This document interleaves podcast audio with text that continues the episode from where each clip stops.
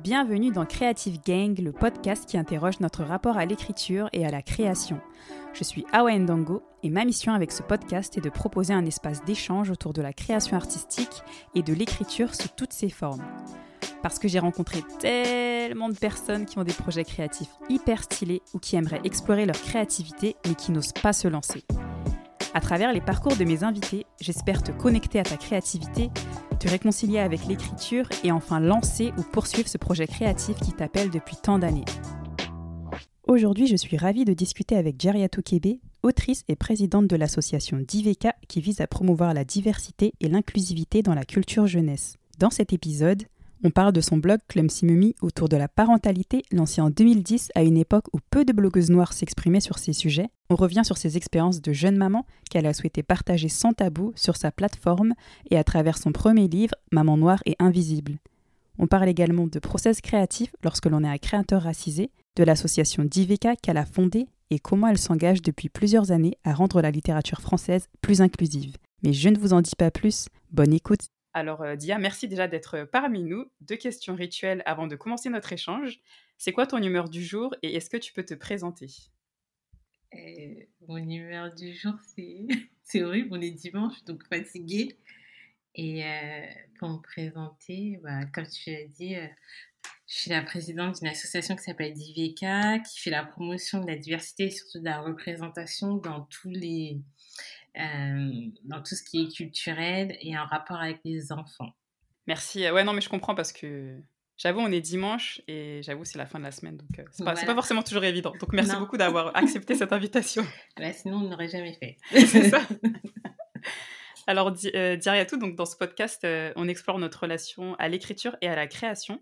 C'était quoi, toi, ton rapport à l'écriture quand tu étais enfant Ouais, mais si tu m'as pas envoyé des questions avant, il faut que je réfléchisse maintenant. ah mais c'est normal, c'est fait pour. Hein. J'envoie jamais les questions, je t'avoue. Euh, moi, je crois que j'ai toujours beaucoup écrit. Parce qu'à la base, je suis une grande lectrice. Euh, quand j'étais petite, euh, j'ai beaucoup, beaucoup lu. Et après, je crois que c'était... J'ai commencé à écrire, je pense, au collège, des petites histoires. Et pour en avoir parlé avec d'autres euh, personnes qui écrivent, euh, moi, j'ai pas le souvenir d'avoir écrit des personnages euh, qui me ressemblaient pas. J'ai toujours écrit des personnages qui des filles noires à lunettes. Donc, J'aime bien la, précision.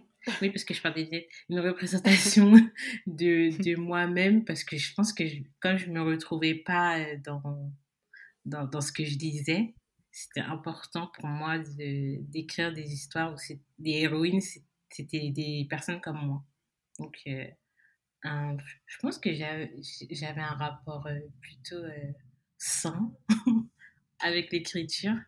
Moi, j'ai toujours voulu écrire et j'ai toujours voulu être publiée. Et mon, rêve, vraiment, c'était d'être de, d'être auteur, autrice, et de travailler en pyjama de chez moi. J'aime trop. c'est possible en plus, hein, avec, bah euh, en, étant auteur, j'avoue, il y a cette, cette liberté-là. Hein, voilà, c'est ça. Et c'est pas que j'ai abandonné, mais c'est vrai que je voyais pas d'autrices et d'auteurs euh, euh, racisés à l'époque. Il y en avait très peu. Et bah, du coup, j'ai pas poursuivi des études dans, dans la littérature, par contre. Voilà. Et même si tu n'as pas forcément suivi des études dans ce domaine-là, moi, ce que je t'ai découvert il y a plusieurs années, c'était à travers ton blog, Clumsy mmh que tu as lancé donc en 2010, suite à la naissance de ton fils, qui avait mmh alors un mois, il me semble. donc, tu expliques d'ailleurs sur ton blog que durant ta grossesse, il y avait beaucoup de blogs autour de la parentalité, mais parmi la communauté de blogueurs, il y avait très peu de blogueurs noirs. C'était quoi, toi, les questionnements que tu avais à ce moment-là et comment tu te décides à créer ta propre plateforme à travers ton blog? Ben, en fait, quand je suis tombée enceinte, il y avait il y a toute une communauté euh, autour de la grossesse, de l'accouchement et de la petite enfance sur Internet. Et c'était encore plus fort à cette époque-là. Je ne sais pas aujourd'hui ce qu'il en est, mais en tout cas, euh, dans, euh, au début des années 2010, en tout cas, il y, avait une forte communauté de, de, parents, futurs parents. Et c'est vrai que de ce que je lisais, il n'y avait pas le questionnement de devenir euh, une maman ou un parent noir avec un enfant noir. Et ça, ça me posait énormément de questions parce que je me disais, moi déjà, on m'appelle, entre guillemets, issu de l'immigration, mais mon fils, son père et moi, on, on, est français en fait. Donc lui, il a encore moins le rapport à l'Afrique et à l'ailleurs. Et comment, comment je fais en fait? Pour faire grandir dans un pays où le racisme existe toujours Et ce questionnement-là, je le voyais nulle part. Mais vraiment, j'étais dans des. Il y, avait, il y a des forums, il y a plein de. Je suis pas la seule maman blogueuse noire, il y en avait déjà à l'époque. Et euh, je voyais pas ce questionnement-là. On avait plein de plein d'histoires sur le racisme et tout, mais il n'y avait pas de réflexion quant au devenir de cette génération, enfin de notre, euh, la génération euh, de maintenant en fait, la génération qui suit. Et euh, c'est pour ça que c'est pour ça aussi entre autres que j'ai créé mon blog et aussi pour avoir des trucs gratuits. On va pas se c'est ça. c'est bien si on peut avoir les deux. oui voilà. C'est intéressant. Ouais. Et ce qui est intéressant aussi sur ton blog, c'est que tu partages donc euh, tes expériences de jeune maman noire de manière euh, décomplexée, avec aussi beaucoup de vulnérabilité, en évoquant des sujets que qu'on n'aborde pas toujours quand on parle de grossesse et de maternité, comme tes premiers mois en tant que maman, euh, tes angoisses, tes questionnements, le corps qui change avec les vergetures par exemple, ou bien mmh. quand tu sors dehors, tu racontes que voilà, il y, y, a des gestes et des comportements déplacés envers ton bébé. Pourquoi toi c'était important pour toi de partager ces expériences sans filtre et sans langue de bois? Parce que même si on partage la même expérience avec les mamans dites blanches, on va dire, euh, il n'en reste pas moins qu'on reste des femmes noires en fait, et des femmes noires qui sont mères. Euh, bah, il y a tout un, champ de stéréotypes, de, d'images qui sont accolées aux mamans noires. Et euh, c'est pour ça que je, voulais les, mettre en avant sur le blog parce que c'est des expériences qui sont pas souvent partagées et qu'on voit pas à l'époque en tout cas qu'on voyait pas euh, dans la blogosphère euh, euh, parentalité. Mmh. Et au niveau des retours que tu avais sur ton blog, qu'est-ce que tu avais comme les... qu'est-ce que tu recevais par exemple comme type de message? Est-ce qu'il y avait des femmes noires justement qui, j'imagine, c'est te remercier d'avoir créé cet espace où tu pouvais t'exprimer, où elles pouvaient aussi se reconnaître à travers leurs expériences? C'était il y a tellement longtemps. euh, oui, ah non, c'était super positif. Et même de la part des, des mères euh, blanches, hein, c'était pas, c'était, c'était assez bienveillant en général. Et c'était intéressant d'avoir des échanges et des, euh, des retours parce que selon euh, les communautés, selon les, et même pas forcément les femmes, les femmes noires, hein, ça pouvait, il y avait aussi des femmes racisées et c'était intéressant d'avoir ce genre de retour d'expérience euh, sur la parentalité et la maternité en, particulier. Parce que du coup, euh, par exemple, moi, je me souviens, si je me souviens bien, il y avait euh, des mamans asiatiques aussi qui, qui suivaient le blog. Et c'est vrai que leur expérience, elle n'est pas forcément totalement pareille, mais il y, a des, il y a des points communs. Donc ça, c'était intéressant d'avoir euh, ce genre de discussion euh, mmh. sur, sur le blog aussi. Aussi, on voit une évolution dans ton blog euh, au niveau des thématiques que tu abordes. C'est vrai qu'au départ, tu partageais beaucoup sur la maternité, et petit à petit, tes propos ils sont devenus plus militants. Tu dénonces donc le manque de représentation des femmes noires dans la littérature, les discriminations envers les femmes noires dans le secteur médical, ou bien même des articles que tu écris sur comment parler de racisme à ses enfants. Comment toi, tu as pris conscience de ces sujets-là et pourquoi tu as décidé d'en parler? C'est parce que, bah, du coup, comme je disais au début de, de notre entretien, il n'y avait rien au niveau. Euh, moi, j'ai jamais trouvé de choses euh, au niveau franco-français sur la question de, euh, du racisme envers les enfants. Enfin, comment, comment on en parle, comment on en discute comment on aborde ces thèmes-là ou des discriminations en, général en fait parce que c'est pas évident en fait comme ça enfin pour moi c'était c'était pas évident de me dire je vais avoir un enfant et il va subir le racisme. Dire c'est un point de départ assez euh, difficile parce que je choisis d'avoir un enfant et je le mets dans un monde où il va potentiellement connaître des discriminations et, autres. Et ça pour moi il fallait que je les prépare. Fallait que je l'aide à naviguer entre bah, sur tout ça, sur ces questions-là. Et euh, bah, comme beaucoup, se tourne vers ce qui est la littérature états-unienne, qui est beaucoup plus fournie.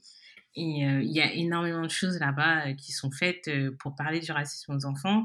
Il y a déjà tout ce questionnement dont je parlais au début. Bah, les femmes noires, les mères noires surtout, elles en parlaient beaucoup dans leur blog. Il y avait des, il y avait déjà des choses qui étaient mises en place sur des blogs américains. Et du coup, j'ai pas j'ai pas transposé hein, ce qui était déjà aux États-Unis, mais en même temps, c'était l'époque où j'arrivais à poser des mots euh, sur euh, ce que vivent les filles noires, particulièrement en France. C'est-à-dire, euh, bah, c'est l'époque où on a eu tous ces blogs afroféministes. Il y a eu Miss Dreadful, qui était un blog qui m'a littéralement chamboulé. Je le lisais tous les midis. Et du coup, on, on, pose les mots, on pose des définitions sur des choses qui nous sont arrivées et qui nous arrivent encore. Et, bah, et du coup, ça, ça aide à avoir une réflexion plus intense et euh, de pouvoir parler, enfin, d'avoir un socle pour pouvoir parler à ses enfants plus tard. Donc, c'est pour ça qu'il y a ce genre d'article sur le blog mmh. qui n'existe plus. Hein. Oui, parce que du coup, tu as, entre-temps, tu as, t'as pas vraiment fermé ton blog, mais en tout cas, il est plus actif. Euh, qu'est-ce qui t'a, qu'est-ce qui t'a fait euh, prendre cette décision-là de pas forcément poursuivre euh, bah, la publication de, différents articles sur ton blog? Bah Déjà, il y a eu la création de DVK, et, mais c'est pas. il est en pause, en fait. Mmh. En fait, j'ai perdu mon domaine parce que je n'ai pas Ah oui, mince Attends, c'est pas du tout que j'avais envie de l'arrêter. Ouais. Mais j'ai perdu de nom de domaine. ouais, donc c'est plus euh, logistique que euh, genre un choix euh, que tu dis, bon, c'est bon, j'ai plus envie d'écrire. Et voilà. Parce que tout le temps, j'ai toujours envie d'écrire. La maternité, ça me ça m'a vraiment beaucoup intéressée, même en dehors des questions techniques et tout ça, philosophiquement parlant plein de choses en fait. C'est hyper, c'est hyper riche, hyper intéressant et, et je trouve encore aujourd'hui qu'on réduit ça à quelque chose de merveilleux et tout, alors que non en fait euh, c'est beaucoup plus politique que ça, euh, que ça, ça devrait être beaucoup plus politique en fait. Mmh. Et par rapport à ça, du coup, est-ce qu'on pourra te retrouver euh, Est-ce qu'il se peut que tu reprennes la plume digitale, si on peut appeler ça comme ça. Non, parce que la personne qui a acheté mon nom de domaine, elle voulait me le revendre à 150 euros. ah oui, d'accord, ok.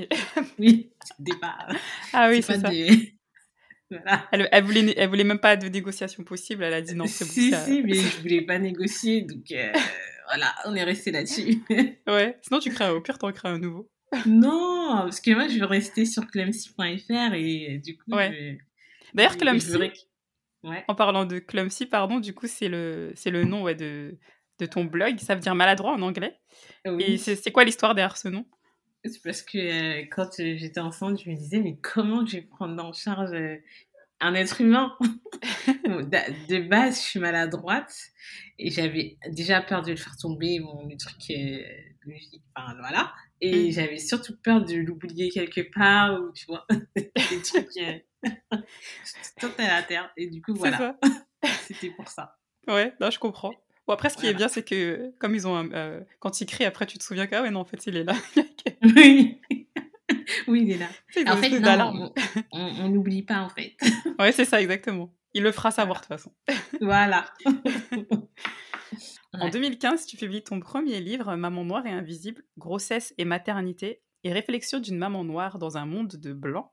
J'aime beaucoup le titre car il va droit au but. Euh, pour le coup, il n'y a pas de détour, il n'y a pas de j'arrondis les angles. Tu témoignes vraiment en toute transparence sur tes expériences de maman noire en France. Comment t'es passé du blog au livre? Euh, C'est un hasard. c'est le blog. Hein. Le livre, c'est le blog. Hein. Il y, a pas, il y a des textes inédits, mais c'est euh, 75% du, du, blog en fait qui a été re, qui a été publié sous cette forme-là.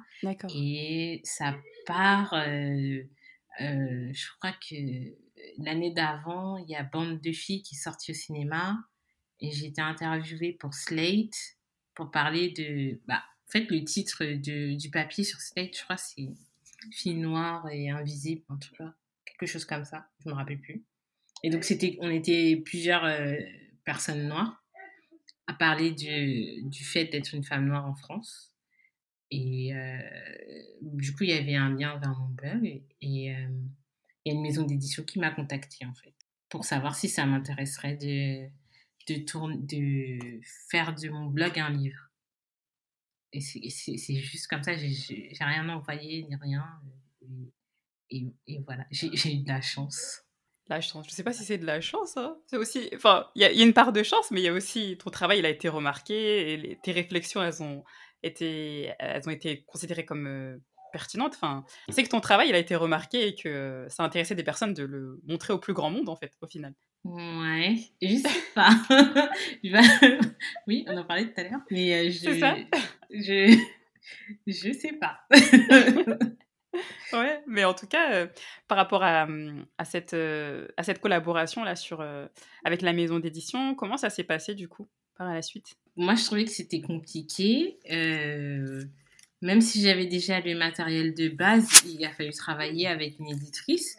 Elle était très sympathique et tout, mais mm. euh, bah, du coup, elle, n'est pas. C'est pas une éditrice. Bah, j'aime pas utiliser ce terme-là, mais c'est pas une éditrice concernée en fait. Donc, mm. c'est pas trop. Elle a, elle a pas trop jugé sur le fond, mais plus sur la forme, ce qui était bien. Mais il y a des, des fois, c'était compliqué. Euh, euh, enfin, moi, je me souviens d'un truc, je voulais euh, absolument euh, citer donc le blog dont je parlais tout à l'heure, Miss Dreadful, là, et qui parle d'afroféminisme et de plein de choses.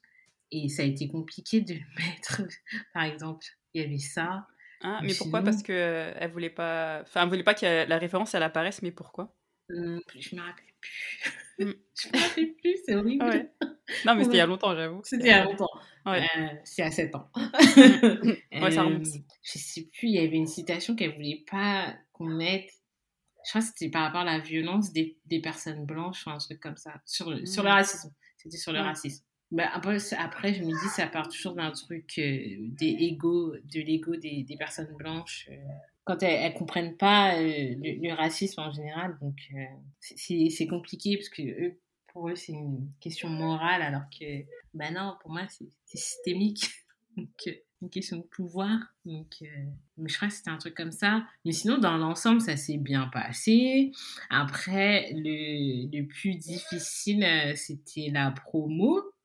Bah, du coup, on se connaît un peu, donc tu sais que je suis mmh. timide. Oui. Et donc, ouais, la promo, c'était dur parce que j'aime pas parler de moi j'aime pas, pas être mise en avant.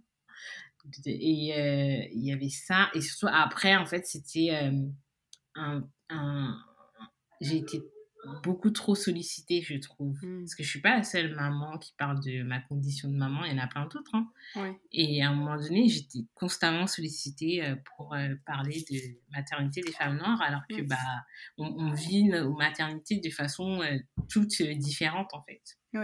Donc ça, c'était... ouais, les sollicitations, c'était plus compliqué et c'est arrivé au point où je parlais plus du tout du livre.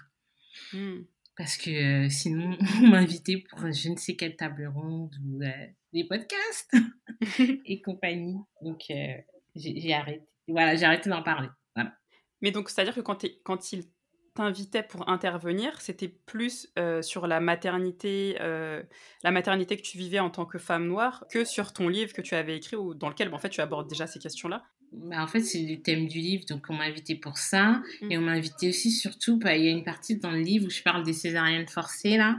D'accord. Sur les femmes noires. J'ai beaucoup, euh, je suis beaucoup intervenue sur ces, cette question-là parce qu'elle n'est pas très soulevée euh, aujourd'hui.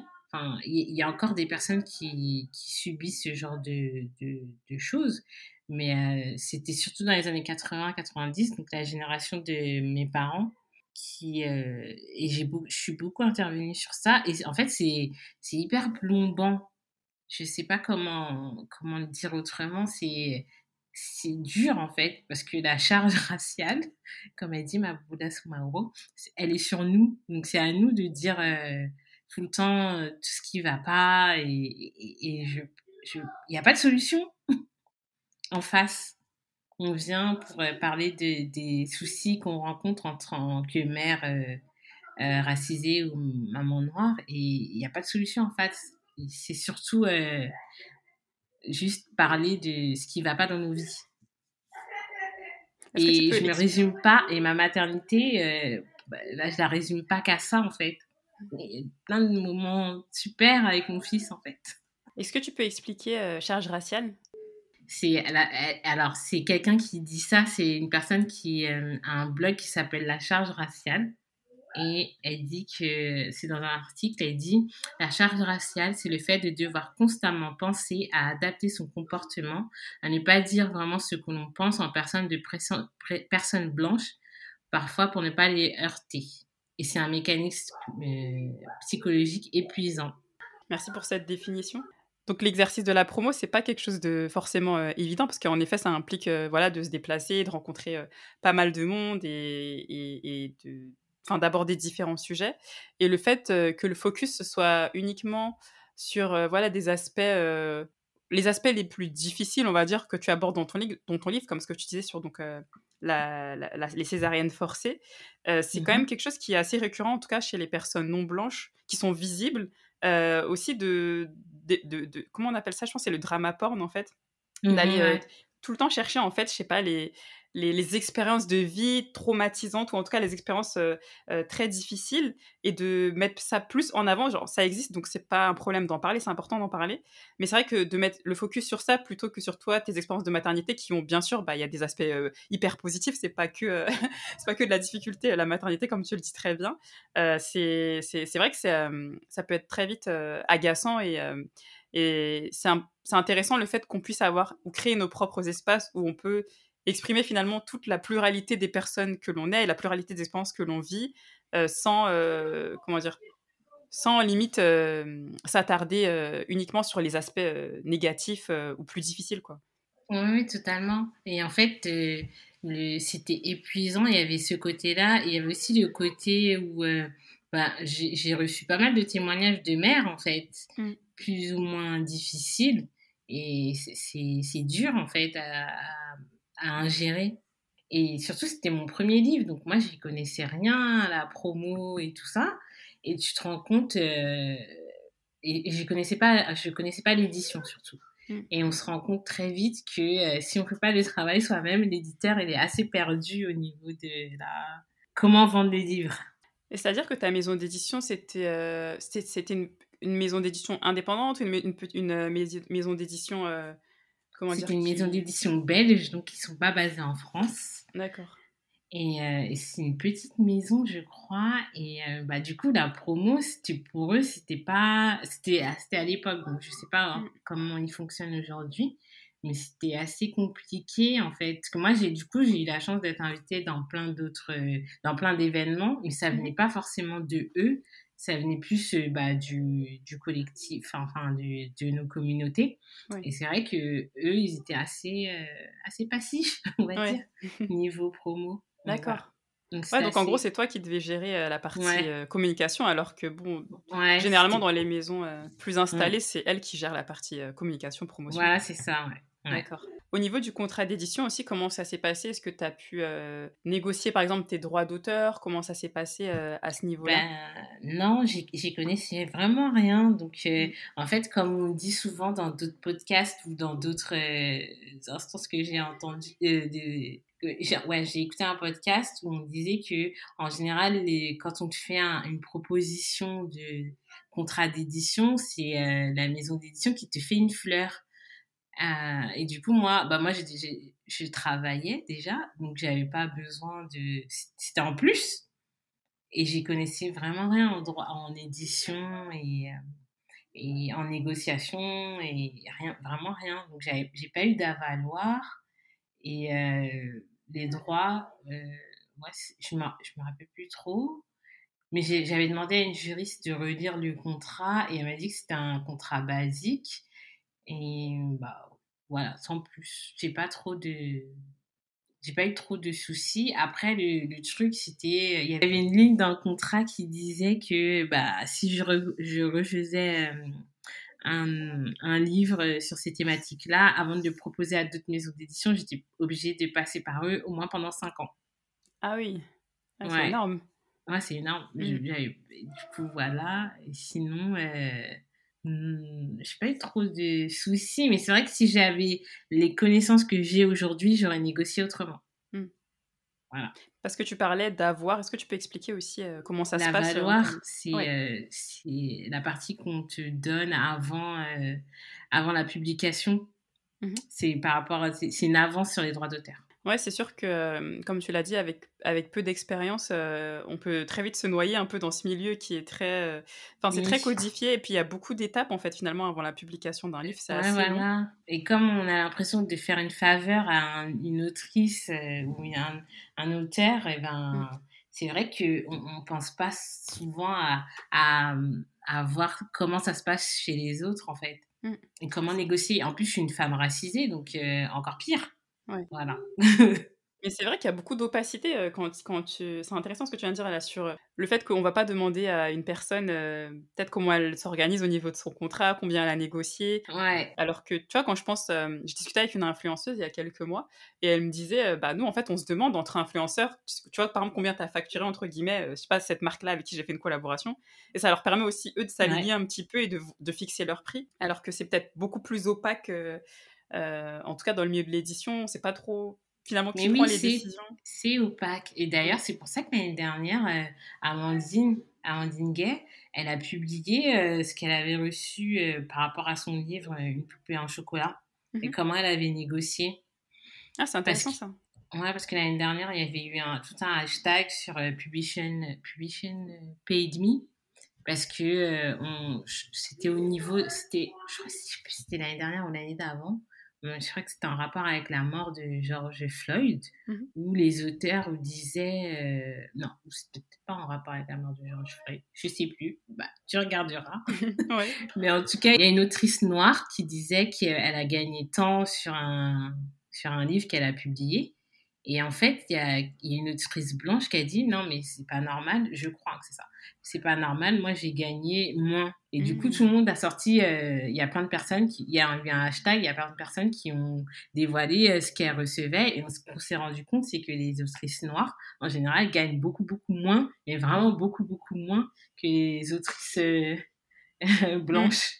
Mmh. Ouais. Alors qu'elles font des chiffres plutôt, plutôt supérieurs en termes de vente. Ouais, c'est incroyable. Et après, je crois qu'il y a une personne en France qui disait, euh, c'était un homme blanc, il me semble, qui disait, bah moi j'ai reçu moins que cette personne racisée, par exemple. Et c'est là que la conversation, elle a tourné autour de ce que gagnaient les personnes euh, en France. D'accord. Parce que c'est vraiment très, très opaque. Et en plus, c'est quelque chose qu'on retrouve dans pas mal d'industries. Hein. Au final, dès que les gens ils commencent à révéler leur salaire, euh, surtout les industries culturelles, je parle, voilà, que ce soit le cinéma, la littérature, euh, la musique, enfin, il y a beaucoup de, disparités. Encore, je dis industrie culturelle, mais en vrai, c'est de manière globale, dans, même dans les mmh professions, euh, dans le monde du travail, on va dire de manière très générale. c'est vrai que les personnes non blanches, il y, a des, y a des grosses disparités en termes de salaire. Ça. Et, et, ouais, c'est un, un, un, vrai problème. Et n'empêche, c'est une bonne idée, tu vois, de publier justement les chiffres, de voir ce qui se passe en fait en coulisses pour euh, se rendre compte en fait justement de à quel point euh, ouais il y a, y a, vraiment des il faut du changement parce que sinon en fait on n'avance pas il faut du changement ouais mmh. Mmh, mmh. et surtout que c'est la précarité qui fait que bah, les personnes elles abandonnent et au final euh, elles se consacrent pas forcément à des à des professions artistiques et elles vont plutôt se tourner vers voilà soit tu as un job alimentaire soit des fois tu peux galérer en fait avant de avant de, de réussir et, et ouais faut changer ça quoi ouais moi j'irais même plus loin c'est que la création, c'est pas neutre en fait.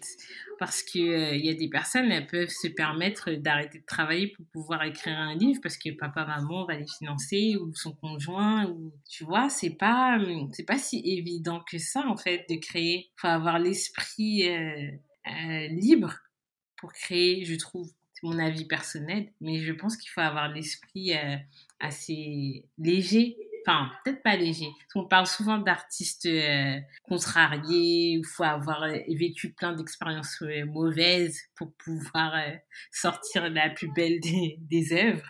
Mais pas forcément en fait.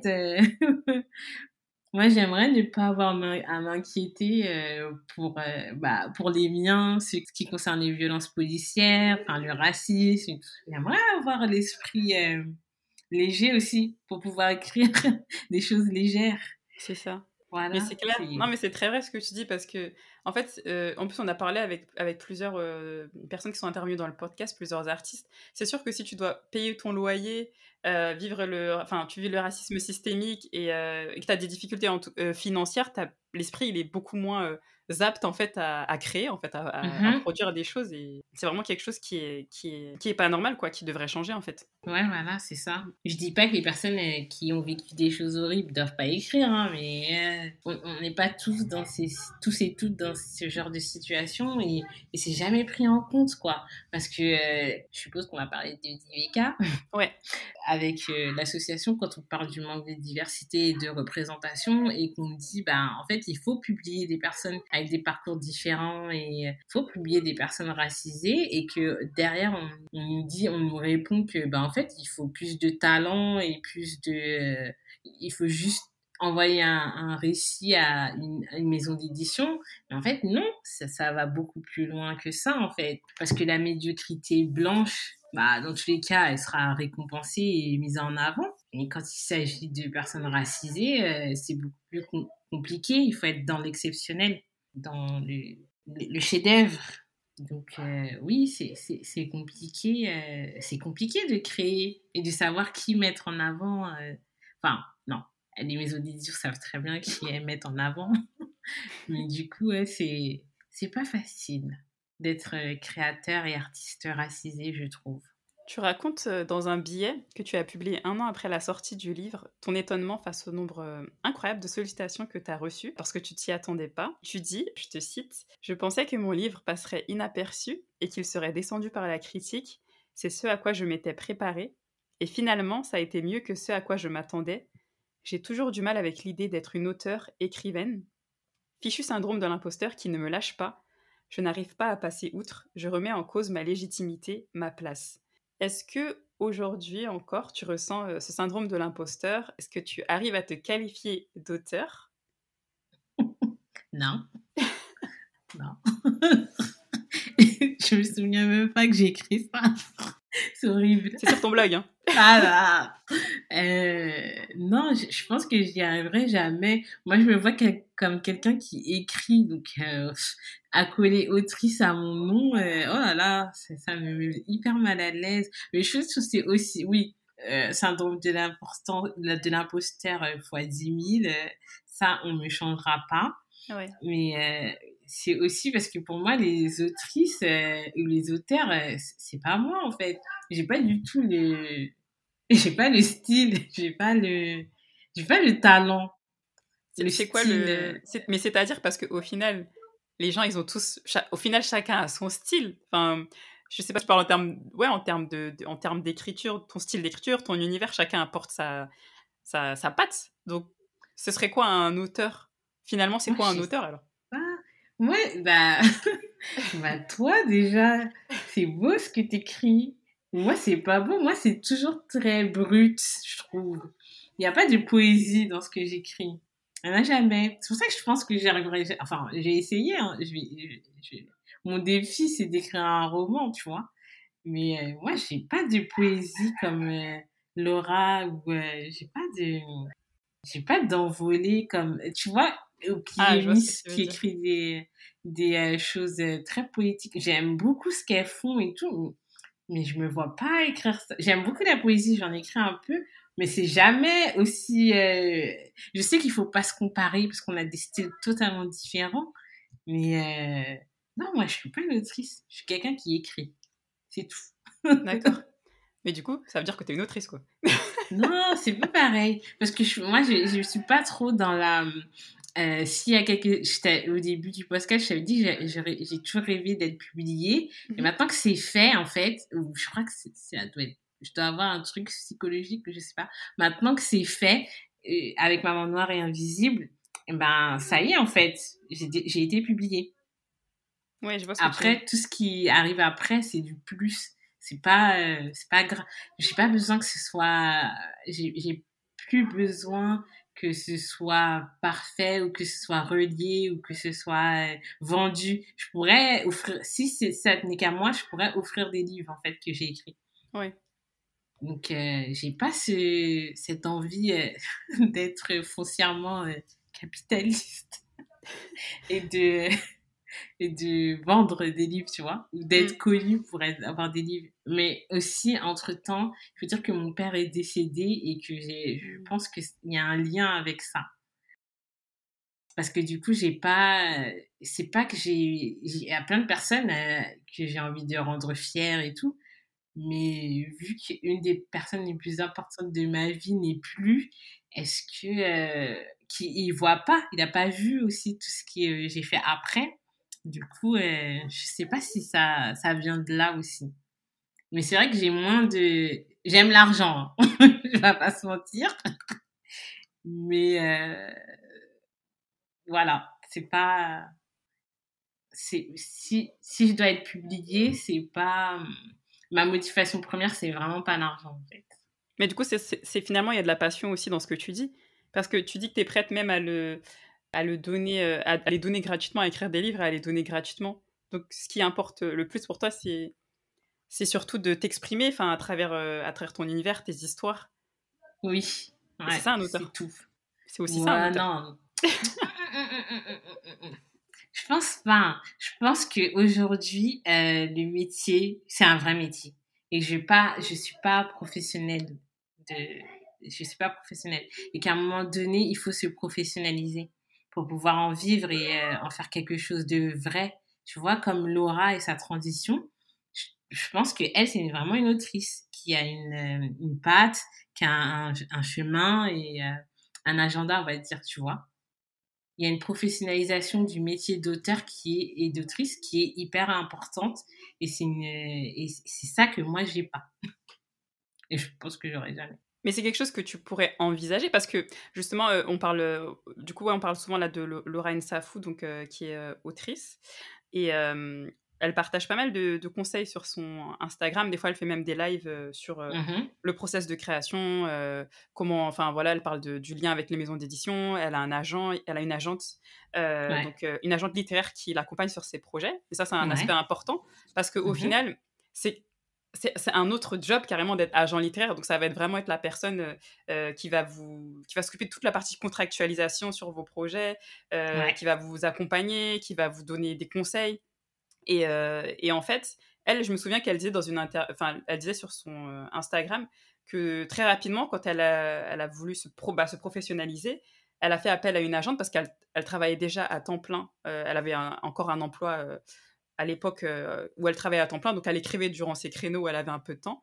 Mais elle disait qu'elle se voyait pas travailler en 35 heures, plus encore, euh, voilà, assurer euh, la promo, la communication, la négociation de contrats sur ses projets créatifs et littéraires. Et enfin, ce que je veux dire par là, c'est que comment elle s'est créée aussi cette, cette guidée, cette, et ce chemin-là qu'elle qu'elle a tracé pour elle, elle a aussi, elle a aussi, elle s'est aussi entourée des personnes pour l'aider justement à avancer vers là où elle avait envie d'aller en fait. oui oui oui mais oui tu vois à un moment donné il faut se professionnaliser dans dans ce métier là qui est super intéressant. Et et, euh, et quand on voit euh, l'état euh, de la création surtout littéraire en France bah ça donne pas envie.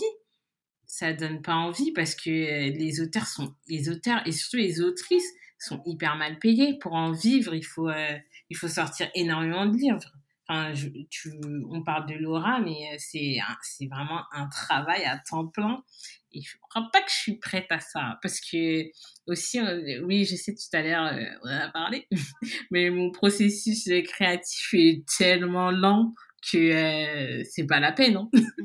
on vivrait à la rue avec mon fils. Euh, j'exposerais les délais je je peux pas en fait Euh, moi j'ai pas j'ai pas cette enfin j'ai pas la patience c'est pas que j'ai pas la patience mais j'ai pas le comment dire? J'ai pas le je saurais pas comment enfin si je j'essaye de travailler un peu mieux dans la création euh, quand je veux écrire quelque chose euh. Mais moi c'est pas comme ça. Moi euh, je suis je suis une gogole. C'est euh, moi il me faut l'inspiration il faut que je dorme dessus. D'abord j'écris pas. D'abord il faut que les phrases elles soient elles tournent dans ma tête pendant plusieurs jours. Et après je me pose et j'écris. Donc imagine. Ouais, non, si je- devais vivre de l'écriture et que euh, en plus il faut que j'expérimente des trucs. En plus tu sais je suis très dans la destinée. Je suis très dans le euh, il faut que je, à un moment donné je vois ça après je fais des connexions euh, je vois, euh, je fais des connexions, après je me dis ah c'est intéressant, je fais un, je fais des recherches et tout, et genre pour écrire un petit truc, ça peut prendre des mois.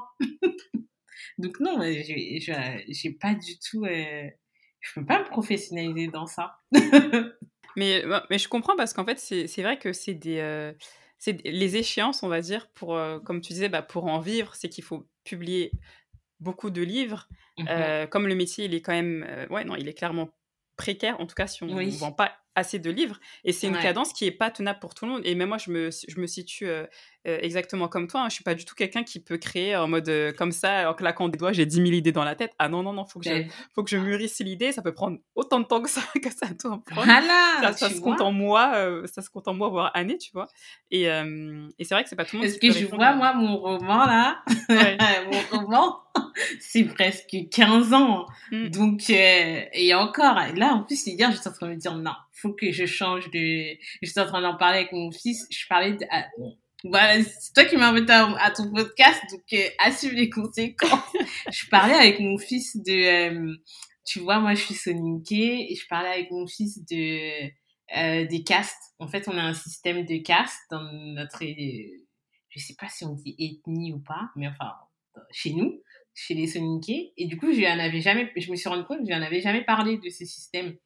Du coup, j'étais en train de lui parler de ça et je disais que c'était euh, partie intégrante de, de, de mon roman. Et après, il m'a posé la question, il m'a posé une question et je me suis dit, oh non, faut que je revoie tout. ça va pas. Parce que sa question a été hyper pertinente. Et je me dis, si lui, il a compris comme ça, il faudrait que je change ça. Donc, t'imagines si un jour je signe un contrat d'édition et que je dois leur dire, non, mais en fait, faut que je rechange tout là. faut changer les deadlines. Euh. Non, non, le processus créatif, euh, moi, je suis hyper impressionnée par le travail de, de certaines personnes parce que je peux pas, moi, il me faut l'inspiration, ma, ma muse, il me faut la musique, il faut un alignement. c'est ça. Oui, il y a toute une série de paramètres. Euh, bah, c'est quelque chose de, de c'est incroyable de créer hein. c'est pas c'est comme c'est pas, juste tu allumes ton ordinateur ou ton non c'est plein, plein, plein, plein d'éléments. Et puis chacun, en plus, a son process créatif. Mais ça me fait penser, mine de rien, à, à l'autrice Faiza Again, justement, ce que j'apprécie beaucoup. Parce qu'elle, elle dit qu'elle a jamais. Pourtant, elle a, elle a, connu un succès littéraire très, très jeune. Je crois qu'elle avait même pas 18 ans ou 19 ans. Elle avait 17 ans. Je suis fan. 17 ans Ouais, encore plus, tu vois. Elle était encore plus jeune, c'est ça. 17 ans.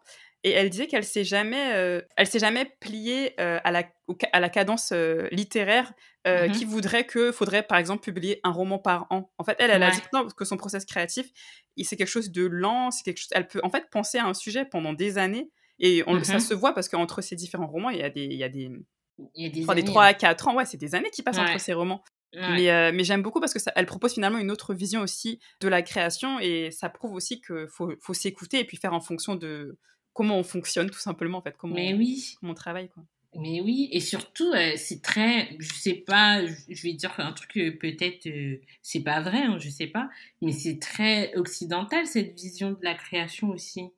Moi, c'est pas comme ça que je, je le vois. En plus, surtout, bah, je te parlais des ethnies dans les, dans les. Non, mais ça va être intéressant, t'inquiète. Ouais. Mais euh, du coup, moi, je fais partie des hautes castes dans, dans mon ethnie. Et, et on n'est pas censé créer, en fait. On n'est pas censé être ah. artistique. Ouais. C'est une, autre caste, c'est une autre caste, les artistes. Voilà, c'est une autre caste. Et les, la caste des artistes, elle est, elle est en dessous, en fait. Mmh. Donc ça, ça pose, ça, moi ça me pose vraiment. Ah d'ailleurs c'était un, c'était un sujet que je voulais aborder sur mon blog un jour. Mais ouais, c'est super intéressant.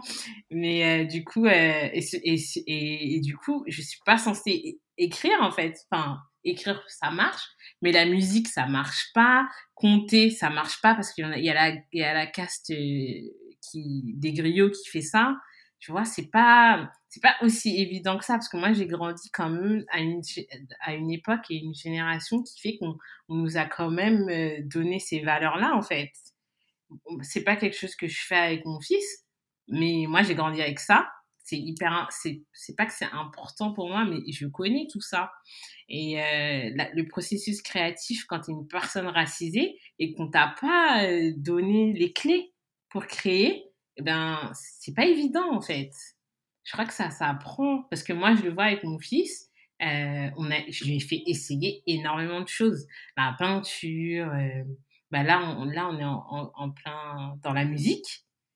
Et je, lui ai fait, et je pense que c'est important aussi qu'il y ait des, ces artistes, des artistes qui montrent leur process créatif. C'est pour ça que c'est hyper intéressant ce que, ce que font Laura et, et euh, qui. Mais il y en a plein d'autres. Il y en a plein d'autres sur les réseaux. Et on a besoin d'insuffler cette euh, flamme créative chez nos enfants aussi. Parce que pas, ça, ça vient pas de soi. Enfin, je trouve, euh, peut-être aujourd'hui un peu plus, mais ça, en tout cas, dans ma génération, ça vient pas de soi de se lever et dire, bah, j'ai envie d'être photographe. C'est pas, pas évident, je trouve.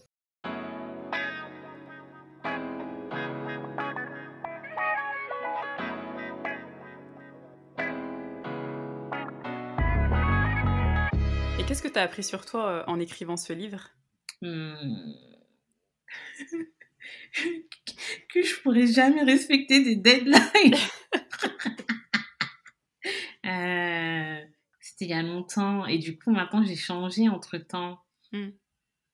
Mais sur le coup c'était quand même parce que tu vois c'est un peu ce que tu disais tout à l'heure que hmm, ça a toujours été ton rêve d'être publié. Finalement, tu as, été, as été publié, donc tu as, réalisé un rêve.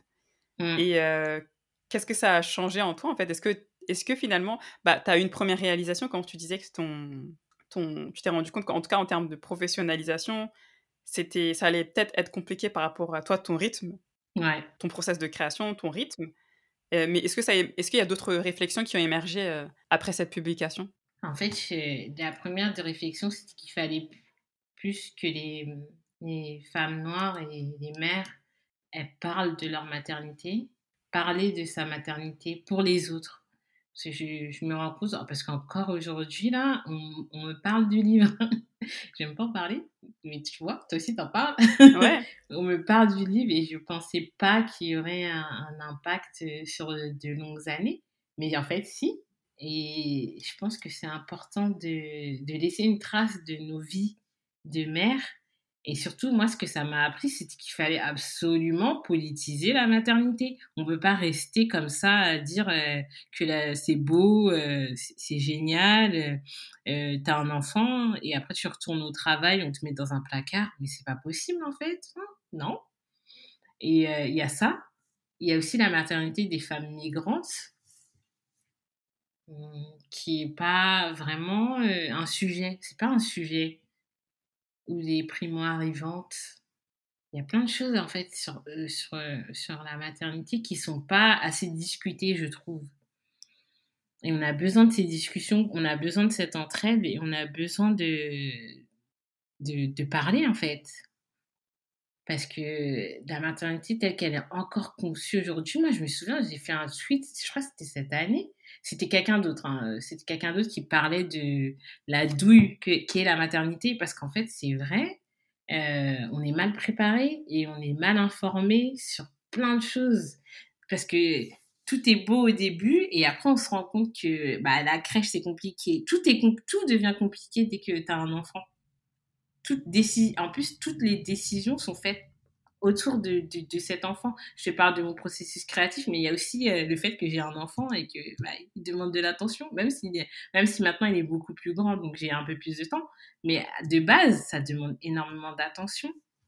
Donc ouais, la maternité, ça m'a surtout appris que être mère, c'est faire partie d'un collectif, même avec les femmes blanches. Hein, je, je, pense que c'est à peu près pareil, mais nous, on y rajoute la racisation. Euh, qui, est, assez décriée et qu'on ne veut surtout pas mettre en avant la, problématique de tout ce qui est, tout ce qui va pas dans la société pour les mères. Donc ouais, ça m'a surtout appris ça. Et, je me disais euh, il y a quelques jours euh, quand j'ai vu j'ai vu un reportage sur les places en crèche et les, les problématiques que, que, que ça engendre et je me disais que moi, j'en ai beaucoup parlé au début de ma maternité et que maintenant, j'en parle plus parce que je suis plus concernée. C'est comme quand je parle de, l'école et de l'école primaire. l'école, je vais continuer parce que mon fils est encore à l'école. Et je me dis qu'en fait, à partir du moment où on a quitté toutes ces problématiques, on veut plus jamais y retourner, en fait. Mm. Parce que c'est compliqué et je pense que c'est un, c'est un vrai souci. Voilà. Et justement, par rapport à ça, euh, ton engagement qui avait commencé avec euh, ton blog, puis par la suite tes participations à des conférences, des ateliers, euh, il s'est poursuivi car tu as cofondé euh, le premier syndicat de parents des quartiers populaires qui s'appelle le Front de mer, auquel tu as participé durant quelques années. Qu'est-ce qui t'a poussé à créer cette initiative? C'est surtout le racisme à l'école en fait. Mon fils était encore petit mais il allait rentrer à l'école et l'idée qu'il puisse avoir en face de lui un prof euh, raciste mais bienveillant, parce que euh, c'est un problème. en fait, il y a des profs qui se voient pas racistes, mais qui sont pas du tout antiracistes et qui ont des discours euh, très malveillants, en fait. Je je sais pas s'ils le font exprès ou pas, mais il n'y a, pas, a pas cette réflexion, en fait. C'est surtout à cause de ça et, en fait, les problématiques euh, bah, liées à la racisation des enfants dans l'école, bah, personne n'en parle jamais en fait. On est toujours là à apprendre aux enfants que, que Christophe Colomb a découvert l'Amérique quand même. Il y a des comptines euh, hyper racistes euh, sur les Indiens et, et les cow-boys. Enfin, il y a, y a plein de choses qui vont pas dans je vais dire, les pédagogies euh, dans l'école. Donc, c'était important qu'on ait un endroit où on discuter et pouvoir un petit peu changer et modifier les choses. Il a quel âge actuellement, ton fils? Il a 12 ans. Ah, c'est bien, c'est un jeune euh, préado. Oui, voilà. c'est ça. oui. Et qu'est-ce qu'il en dit, euh, ton fils, de voir sa maman être aussi active dans des causes qui le concernent? Hum, Ça le concerne et en même temps, ça le concerne pas trop. Il aime pas lire, mais c'est parce qu'il a un handicap. Et en fait, et ça, ça a bien remis en question euh, tout ce que je pensais de la littérature et mon amour pour la littérature parce que et ça ça m'a ça m'a changé. Euh, moi aussi, j'avais avant ce discours de euh, un enfant qui dit ça sera un adulte qui pense. et plus jamais je dirais ça aujourd'hui parce que en fait, on est on est dans une société hyper validiste qui prend pas en compte euh, les, les personnes empêchées de lire. Mon fils, il est dyslexique, il y a des personnes qui ne peuvent pas euh, lire et, et lire, c'est pas forcément. Euh, c'est important. Je, sais que c'est important, mais le plus important, c'est peut-être pas la lecture, mais c'est d'aimer les histoires et d'avoir accès à ces histoires, je pense. Et en plus, il y a cette, Ouais, il y a cette, quand même cette. C'est comme tu dis, la lecture, c'est important. Mais je pense que des fois, c'est surcoté. dans le sens où, en fait, il y a plein de moyens, il y a plein de moyens d'apprendre de nouvelles choses ou de découvrir de nouvelles choses et qui passent pas forcément par la lecture. Je pense à bah, moi, et c'est sûrement le cas aussi toi dans, dans, ton ethnie, mais à la base, ma langue, c'est. moi, je suis d'ethnie Peul du Sénégal et en fait, c'était dans l'oralité. Ça a toujours été l'oralité avant l'écrit. Donc, voilà et on raconte des histoires. En fait, c'est une langue qui, est très très imagée avec beaucoup de métaphores. Et, euh, et ouais, la lecture, euh, c'est un format parmi d'autres en fait, mais je pense que c'est important de valoriser tous les autres euh, types aussi de, formats. Mm. les formats, mais aussi les genres. On se moque des, des jeunes qui disent des mangas, mais en fait, il y a plein de choses dans le manga. C'est clair. Les, les BD, c'est intéressant aussi. C'est pas parce qu'on lit des mangas qu'on est, on y bête en fait. Exactement. Et surtout quand on sait que le, enfin, la France est l'un des plus gros consommateurs de mangas au monde, ben. on se dit que c'est que ça intéresse quand même. voilà. Non, je, pense qu'il aime bien, il est fier que sa maman elle écrive des livres, mais il va pas, c'est pas grave s'il les lit pas. Mmh. Pas grave. Mais je parlais même plus de manière générale. En fait, il te voit quand même, tu vois faire pas mal de choses en faveur, bah voilà, de la, que ce soit de la représentation des, des enfants dans, dans les œuvres culturelles, d'être engagé aussi pour mettre en avant les bah, questions en fait, comme c'est c'est surtout pour lui et c'est parce que euh, aussi j'ai ouais c'est surtout pour lui donc bah, mm. je pense qu'il est, il est, fier enfin, j'espère Alors, après avoir lancé ton blog euh, et écrit un livre, en 2016, tu fondes l'association Diveka, dont tu es la présidente. C'est une association donc, qui vise à promouvoir la diversité dans la littérature jeunesse et dans toutes les productions culturelles destinées aux enfants, comme les séries et les films.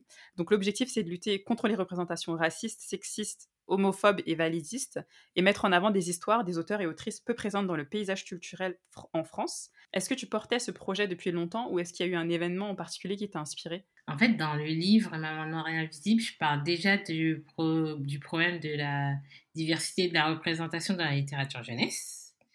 J'avais été interviewée en 2013 ou 2014 par euh, bah, Laura pour son blog à elle. Euh, sur le manque de diversité dans la littérature jeunesse, parce que j'avais commencé à en parler, euh, j'étais déjà sur Twitter, et j'avais commencé à en parler parce que je cherchais des livres pour mon fils qui était tout petit à l'époque, et, en fait, je cherchais des livres en tissu avec euh, des, personnages bah, noirs. et quelle ne fut pas ma surprise, ou des livres, des, cartonnés en fait, et des livres cartonnés. Et quelle ne fut pas ma surprise de voir que bah il y en avait pas. À l'époque, en tout cas, il y en avait pas. Et c'est comme ça que j'ai commencé à en parler. J'ai commencé à chercher et je me suis rendu compte qu'il n'y avait pas beaucoup de livres euh, sur euh, avec des personnages non blancs où euh, j'arrivais pas à les trouver. Et du coup, là, j'ai eu cette interview avec Laura. J'ai découvert le salon de livre jeunesse afro-caribéen et tout ça, c'est arrivé en même temps que cette année-là, ces années-là, il y a eu la formation de l'association We Need Diverse Books aux États-Unis, qui avait fait une super grande campagne pour récolter des dons pour, pour mettre en avant bah, des personnes euh, racisée dans, dans l'univers de l'édition. Du coup, après la sortie de mon... Il y avait cette réflexion. Et après la sortie de mon livre, je m'étais promise qu'avec les gains euh, du livre, euh, je, je fonderais une association qui irait un peu plus loin que la littérature jeunesse. Et mais ce serait basé en France. Et c'est quoi actuellement les différentes actions que vous proposez avec Diveka? Alors, jusqu'à présent, beaucoup et pas beaucoup. Hein. Euh, jusqu'à présent, on, fait, on est surtout présent sur les réseaux sociaux, c'est-à-dire qu'on met en avant bah, des autrices et des auteurs euh, euh, qui font de la représentation surtout positive dans leurs ouvrages. On est, on est partenaire du Salon du livre jeunesse afro-caribéen qui est porté par l'association D'un livre à l'autre, qui a lieu chaque année. L'année dernière, on a sorti notre premier, premier livre jeunesse qui s'appelle Les Puissantes.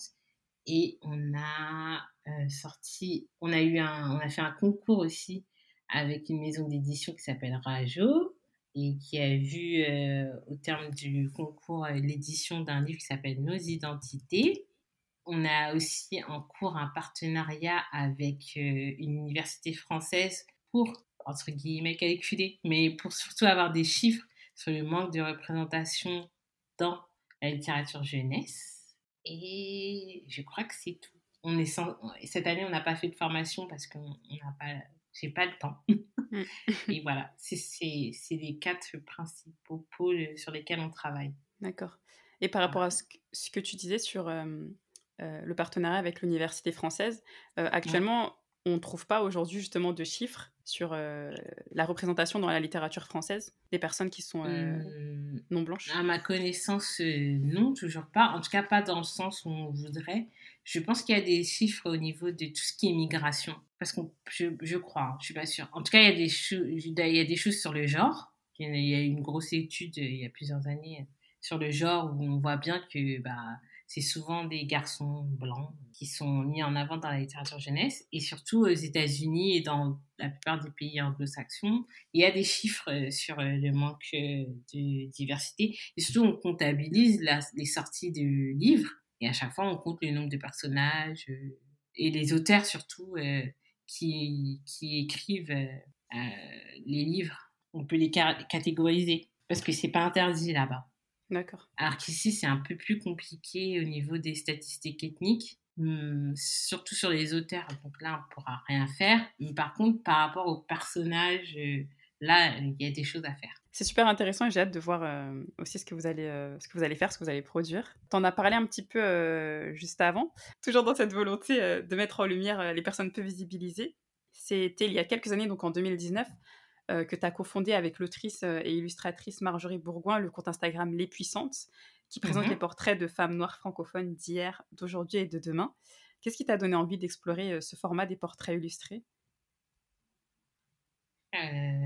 C'était en fait, je voulais faire découvrir à mon fils certaines personnalités et je voulais que ce soit assez ludique et visible en fait. Euh, du coup, j'ai commencé à chercher. Non, j'ai pas commencé à chercher. En fait, j'avais déjà l'idée d'un compte avec euh, des illustrations et comme d'habitude, euh, pour moi, ça existait déjà. Parce que euh, il y a plus en tout cas pour tout ce qui est États-Unis tout ça bah, il y en a déjà.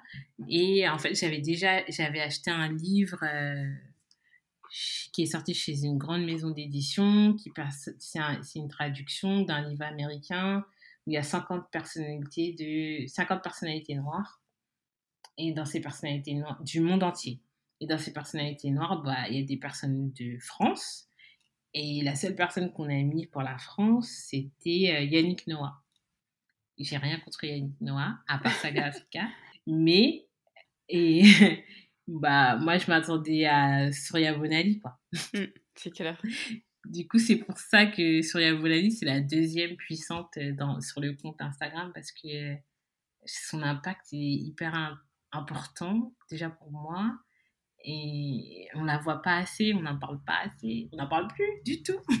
Du coup, c'était surtout pour euh, montrer euh, des personnalités euh, autres que afro-américaines parce que malheureusement, on a, je sais pas, un trillion de livres sur Joséphine Baker. Pareil, j'ai rien contre Joséphine Baker, mais ça va aller. Et, et Rosa Parks, là aussi, jusqu'à on a une station de RER e qui s'appelle Rosa Parks. C'est des profils hyper intéressants, je dis pas, hein, mais c'est vrai que franco-français ou des personnes des, des personnalités des Antilles, on les voit peu, voire pas du tout, et elles sont pas forcément dans les livres scolaires, donc c'était important euh, de les montrer parce que personnellement, j'attends rien de l'école, donc euh, c'est pour ça que l'éducation en dehors de, de la sphère euh, éducation nationale, c'est important pour moi. En tout cas, c'est un, un, très très beau livre avec de magnifiques portraits euh, de femmes telles que Assa Traoré, Rokaya Diallo, euh, Iseult. Euh, c'est vraiment un, très très beau livre. Et moi, je le recommande. Enfin, c'est très vrai ce que tu dis sur le fait qu'on a tendance à tourner notre regard plus vers euh, les modèles euh, anglo-saxons ou américains, alors qu'en France, on a, on a aussi plein de, plein de femmes, plein d'hommes qui font des choses euh, incroyables. Du coup, ouais, c'est une très belle initiative en tout cas. Donc c'est pas une question, c'est juste une petite remarque. Merci d'avoir produit ça et je recommande vraiment à tout le monde de, l'acheter. Merci. En 2021, en collaboration euh, avec la maison d'édition Jeunesse Rajo, vous proposez un concours euh, d'écriture intitulé Nos identités, celles qu'on nous impose, celles qu'on cache, euh, que tu as un petit peu abordé. Donc les participants ont pu écrire une nouvelle en lien avec ce thème et les lauréats ont eu la chance d'être publiés dans un recueil de nouvelles aux côtés des ambassadrices du concours. Donc, il y avait euh, Aya Sissoko, et Jennifer Padjimi. Comment vous avez eu l'idée au sein de DVK de proposer ce concours Et est-ce que vous attendiez un tel succès avec une centaine de nouvelles reçues des quatre coins du monde? Mmh, Alors, bon, bah, pour une fois, là, je vais prendre le crédit, c'était mon idée. Euh, et l'idée, euh, c'est pas, pas une idée de ouf, hein, c'est juste euh, bah, je, moi j'aime bien copier sur les autres mais c'est euh, je sais que Winnie Divers Books ils ont beaucoup beaucoup de programmes comme ça qui sont parrainés par des auteurs et des autrices qui permettent à des jeunes personnes d'être publiées ils ont un partenariat comme ça avec Penguin je crois un truc comme ça les objectifs du DVK aussi, c'est de mettre en avant euh, des jeunes et des, jeunes auteurs et autrices et de leur permettre surtout d'avoir un contact avec les maisons d'édition. Parce que euh, envoyer comme ça un texte à une maison d'édition, euh, c'est compliqué. Enfin, non, c'est pas compliqué, c'est facile. Mais si derrière, il n'y a pas un travail de réflexion en disant, bah, le personnage ne me ressemble pas, mais il peut potentiellement euh, être intéressant pour un, certain public, et ben, le texte, il est d'office rejeté. Parce que euh, dans les maisons d'édition, euh, on va dire ce qu'il en est, il y a très peu de diversité. il y a, bah, quasiment pas en fait. les personnes ont toutes les mêmes profils, euh, les, sortent souvent des mêmes écoles. Enfin, il y a pas, il y, a, très peu de prise de risque, sauf quand il s'agit des traductions. Ouais, exactement. Là, euh, bah là, si c'est un succès aux États-Unis, donc euh, ça, marchera forcément en France. Après, les, ce qui était intéressant dans ce travail-là avec Rajo, c'était de dire, bah voilà, vous avez besoin dans votre catalogue d'autres personnes, d'autres personnes euh, dans votre pool d'auteurs et d'autrices. Pourquoi pas faire euh, quelque chose comme ça? Moi, je leur ai proposé en me disant, ça ne va pas marcher. Moi, j'avais juste, euh, il y avait deux propositions. Il y avait celle-là, celle d'en faire un recueil, de faire un concours et d'en faire un recueil, ou celle de dire, bah si on reçoit des textes, est-ce qu'on peut vous les les forwarder en fait si on trouve qu'ils sont assez bien et les textes sur lesquels vous pouvez potentiellement travailler avec des auteurs et des autrices. Et finalement, euh, Rajo a choisi de faire euh, plutôt de partir sur le recueil. Mmh. Après, c'est toute une négociation et je vous jure, c'est pas facile. c'est euh, plein de compromis c'est ouais, c'est plein de réunions malheureusement et plein de compromis parce qu'à la base ça devait même pas sortir en papier, ça devait être juste en ligne. Euh, D'accord. C'est-à-dire euh, un, un, livre en ligne en fait, enfin un livre euh, téléchargeable. Ok. Ouais. Ok. Du coup moi ça m'intéressait moins de faire ça s'il n'y avait pas quelque chose de physique parce qu'on reste toujours dans l'idée où pour moi c'est important de toujours laisser une trace. C'est-à-dire que moi il y a plein énormément de sujets que je ne connaissais pas avant d'être sur les internets et d'avoir euh, des gens qui font de l'éducation en fait, qui, partagent euh, des choses et euh, c'est hyper important pour moi que la génération future n'ait pas à faire ce travail de recherche, qu'elle puisse se connecter à des blogs et lire des choses et avoir une vraie bibliographie de, de réflexion et de, de livres en fait, des références, quoi. Exactement. Plus facile à trouver que euh, du truc obscur euh, d'avoir à partir aux États-Unis pour entendre parler de, euh, je sais pas, de plein de choses hyper intéressantes sur l'histoire française, en fait. Et du coup, bah, finalement, ils ont accepté et on est parti sur cette thématique-là de l'identité parce que bah, bah, moi, ça m'intéresse énormément je crois que tu n'as peut-être pas vu, mais euh, j'ai aussi euh, co-créé une revue littéraire qui s'appelle Ataï. Oh, je savais pas que c'était euh, toi ouais, C'est moi. je savais pas du tout. Tu vois, je fais plein de choses, tu fais énormément de choses. bah oui. Et du coup, on avait, on avait déjà le premier thème c'était sur l'identité, le deuxième c'était sur les cheveux. Et l'identité, moi, ça me, ça me paraît important de, ça me paraissait important de commencer par ce thème-là parce que c'est d'IVK et que en général, comme dans comme j'en parle un peu dans, dans la préface, euh, on, parle souvent de nous sans nous. Donc c'était c'était important de donner une voix à des personnes qui avaient des choses à dire. C'est parti de là. Et tu as évoqué plusieurs freins euh, qui empêchent les personnes euh, non blanches d'être publiées, en tout cas dans les circuits traditionnels de l'édition. Selon toi, comment on peut encourager les auteurs et autrices issus des minorités à tenter leur chance et envoyer leurs manuscrits aux maisons d'édition? Hum, je crois que mon regard il a un peu plus changé par rapport à ça. Je suis pas sûre qu'il faille envoyer des manuscrits. Après, c'est personnel, c'est pas mmh. celui de DVK. Hum, parce que euh, envoyer un manuscrit, c'est bien, si tu as une grosse communauté derrière qui te suit, si tu es capable de faire plein de communications, en fait, si tu es hyper visible. Je pense qu'il y a cette réflexion à avoir que euh, aussi euh, le monde de l'édition, c'est un, monde bah, capitaliste et ils sont là pour vendre. Ils sont surtout là pour vendre, ils sont pas là pour faire... Euh, voilà, c'est pour vendre, donc il faut avoir toute une stratégie, je pense, tu peux pas juste envoyer un manuscrit en me disant oh là là euh, je veux que des jeunes filles lisent mon histoire. Non non en fait c'est c'est on on on est on est plus dans cette optique là en fait aujourd'hui je pense qu'il faut vraiment construire sa stratégie avant d'envoyer le livre. Construire une euh, une audience. Parce que je le vois bien avec certaines personnes blanches qui sont publiées ou qui sont soi-disant découvertes sur les réseaux, elles ont, elles ont cette audience, tu vois. Elles parlent de ce qu'elles font, de leurs écrits, elles sont sur Wattpad, elles sont, elles sont un peu partout, tu vois. elles mettent des bouts de leurs histoires et hop, hop, hop, ni ni deux, contradiction, tu vois. Donc, je pense qu'avant de faire, de faire le choix de partir en maison d'édition, il faut construire son audience. Et ensuite, pour trouver la bonne maison d'édition, alors là, je, sais pas. ah, je, qu'il y a des catalogues, tu te dis c'est pas possible en fait. Mais, euh, mais je pense que c'est en train de changer. J'en parle souvent avec Laura, mais comme les noirs sont à la mode, il faut pas hésiter à le faire. Parce que dans leur catalogue, vu qu'on on est derrière en train de dire qu'ils n'ont pas de, assez de diversité, c'est sûr qu'ils vont partir sur les, les traductions mais avec le succès de Laura, qui est Miss et euh, Fania et plein d'autres personnes, je pense qu'on tend vers quelque chose où on attend aussi euh, euh, des textes d'autres personnes, entre guillemets, d'autres personnes, les noirs, les racisés en général.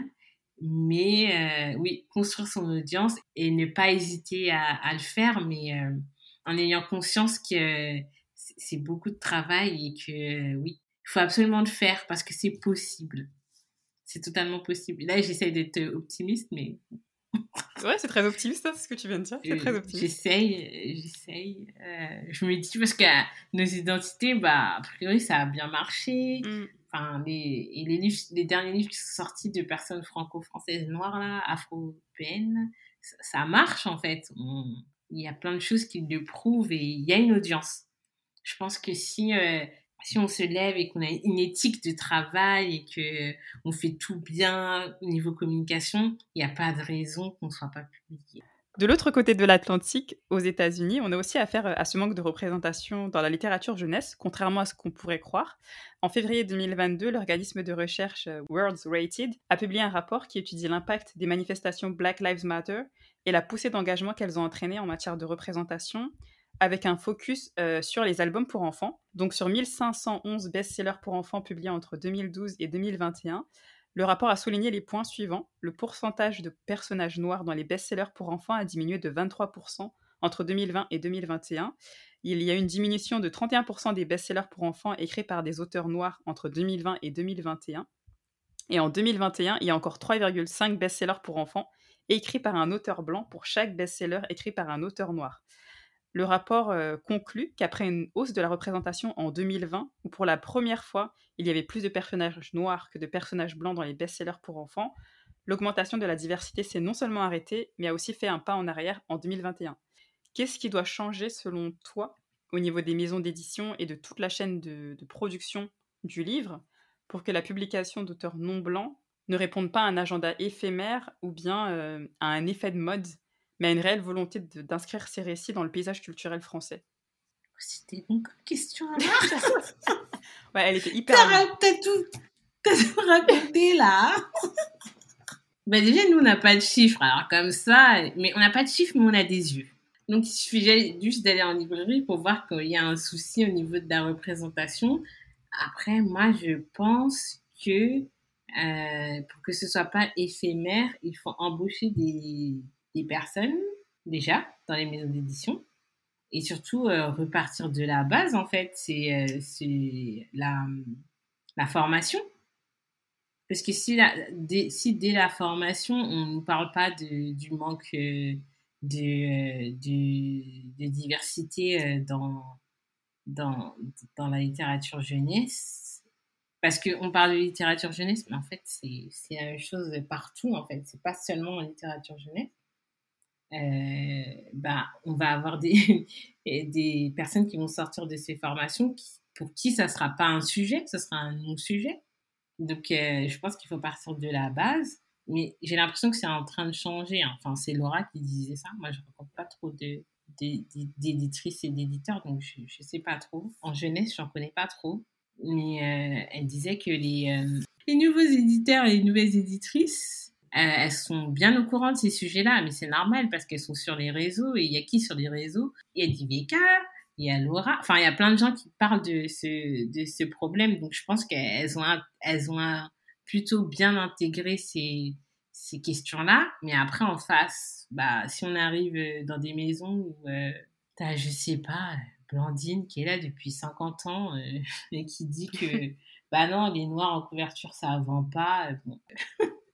Mm. bah écoute, t'es bloqué, mais aussi on peut dire que Blandine, elle va aller à la retraite et que peut-être que ça va changer d'ici là, mais après, après qu'elle soit partie, mais je, je j'ai pas vraiment de solution à part celle de d'engager des gens parce que nous aussi c'est une solution éphémère. Quand tu disais tout à l'heure le succès de, euh, j'ai pas répondu en plus. Je m'attendais pas du tout au succès de euh, du euh, concours qu'on a fait avec Rajo. moi je sais qu'il y a énormément de personnes racisées qui écrivent et qui font bien et qui de ce qu'on a reçu c'était vraiment de qualité. Il y avait des choses vraiment de qualité. D'ailleurs, tu étais dedans. euh, tu n'as pas dit ça. J'avoue, j'ai pas, pas précisé. Mais euh, oui, bah, participé à ce concours. Et, et oui, et en plus, c'est une des gagnantes. voilà, c'est important. C'est vrai. Euh, je... Oui, nous aussi, c'est une solution éphémère, mais c'est juste pour mettre un pied dans la maison d'édition et c'est dans l'édition en général, et c'est déjà beaucoup. Euh, je sais pas si même en, publiant des chiffres, il y aurait une sorte de euh, d'impact ou quoi quelque chose, un réveil de la part des maisons. Je, je... En fait, c'est un peu plus compliqué que seulement les maisons d'édition. Je... Parce que là, euh, moi, j'ai choisi de, de, entre guillemets, hein, parce que j'aime pas ce mot, militer euh, de cette façon-là. Mais en fait, DVK, c'est plus, pour moi, c'est antiraciste, en fait. Du coup, c'est plus un problème de société. Tant qu'on n'a pas mis euh, les choses en... Euh, tant qu'on n'a pas fait d'efforts pour éradiquer euh, ce fléau qui est le racisme, ben, dans toutes les industries, bah, il n'y a pas de changement. T'as tout dit en vrai. J'avais plus de mots. Speechless. T'as tout dit. Mais d'ailleurs, si tu veux répondre à la question sur si vous attendiez un tel succès enfin, Je ne sais pas si tu veux rajouter quelques mots là-dessus ou si c'est bon pour toi. Euh, non, moi je ne m'attendais pas du tout à ça. Je pensais qu'on allait avoir une trentaine de textes. Et Rajou aussi, je pense qu'il s'attendait à une trentaine de textes. Euh, bah, c'était super parce qu'en fait, euh, on se rend bien compte que dire les choses, que le problème aussi en qu'on dit pas les choses. Je peux pas faire un concours en disant, euh, non, moi je veux des textes que des femmes noires je peux pas faire ça. Donc, on est obligé de biaiser. Et euh, le fait que ce soit nous qui proposions ce concours, il y a plein de personnes qui se sont dit, bah, ça va être safe. Et j'espère qu'on l'a été. Et euh, dans nos réponses et dans la communication et de, tout ce qu'on a fait autour du concours. Et d'ailleurs, il y a plein de personnes qui avaient jamais participé à ce genre de concours parce qu'elles se sentaient pas visibles. Donc c'est important euh, de dire les choses. Moi, c'est ce que ça m'a appris et par rapport à ces succès, bah, je, suis, je, suis, contente.